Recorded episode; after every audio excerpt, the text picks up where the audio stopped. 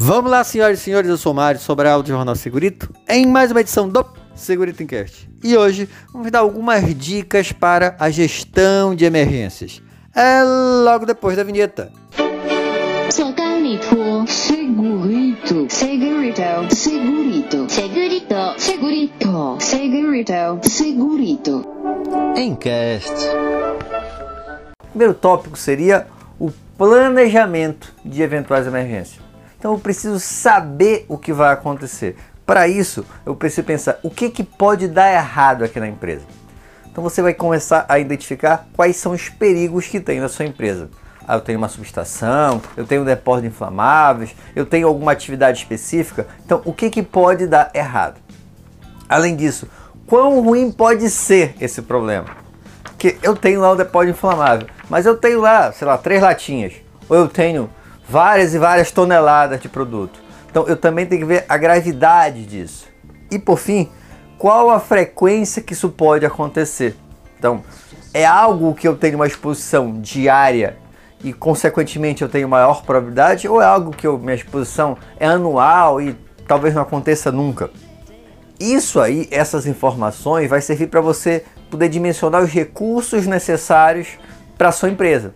Então tem que verificar quais são os piores problemas, quão ruim pode ser e qual a frequência disso. Ah, eu preciso ter tal recurso, porque o problema é sério. E um detalhe que as pessoas às vezes deixam de canto é a manutenção desses recursos. Vamos falar do sistema de combate a incêndio. Então tem lá hidrantes, extintores, alarme, é, detector de fumaça. Isso em muitas empresas é instalado e a manutenção não é realizada. Porque, digamos que não é utilizado.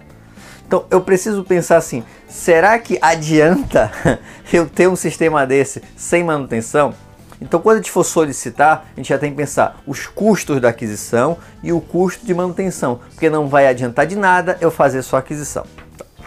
Depois, oferecimento de recursos para executar o plano. Então eu vou ter que verificar esses recursos todos e como disponibilizar isso na empresa. Só que além disso, não adianta também eu ter o recurso se as pessoas não sabem utilizar. Então tem que verificar o treinamento necessário para o brigadista, para os trabalhadores, para todo mundo. Então as pessoas têm que saber utilizar aquele recurso. E não só treinamento, né? A informação de todos os funcionários funcionários, visitantes, vizinhos, porque numa situação de emergência, a sua empresa pode interferir nos vizinhos, pode interferir até na cidade, dependendo da proporção. Lembra que você avaliou aquela a gravidade? Então isso também vai influenciar. E você tem que ter como é, informar para essas pessoas que pode acontecer. Então, seu vizinho ele tem que saber: olha, aqui na empresa vai tocar um alarme e isso pode ser um problema para você também. Ele tem que ter essa informação prévia. E aí a gente tem que ter uma forma de comunicação efetiva com essas pessoas. Então, se eu tenho um problema na minha empresa que pode atingir a cidade ou o bairro ou a vizinhança, como é que eu vou comunicar isso? Porque eles sabem que há o problema, mas eles não sabem quando vai acontecer e se vai acontecer. Então eu tenho que ter um sistema para comunicação efetiva desse problema. Eu preciso também ter um critério de melhoramento contínuo desse plano. Então, estabelecer meu plano, meu plano de emergência, no caso, estabelecer todos os critérios e periodicamente eu preciso fazer uma revisão desse plano.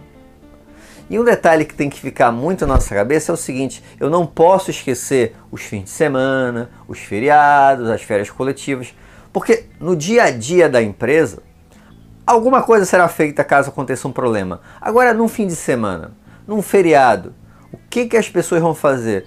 O vigilante que está lá sozinho às vezes vai saber o que fazer, então tem que pensar nesses momentos críticos e não apenas no dia a dia. E para te ajudar em relação a isso, o livro que eu vou indicar hoje é esse aqui, ó, Diretrizes para a Segurança de Processo Baseado em Risco, é da editora Interciência, tá? Então esse foi traduzido pela Petrobras. É um livro muito bacana, acho que eu já indiquei aqui algumas vezes. E é um livro que vai te ajudar. Ele não vai falar sobre gestão de emergência apenas, ele fala sobre gestão de segurança. É um livro muito bom. Não é para leitura contínua, ele vai dando tópicos, uma espécie de checklist também, então vai ajudar bastante. E eu não ia passar, mas eu lembrei agora que tem um outro aqui que está à mão. lembrei agora.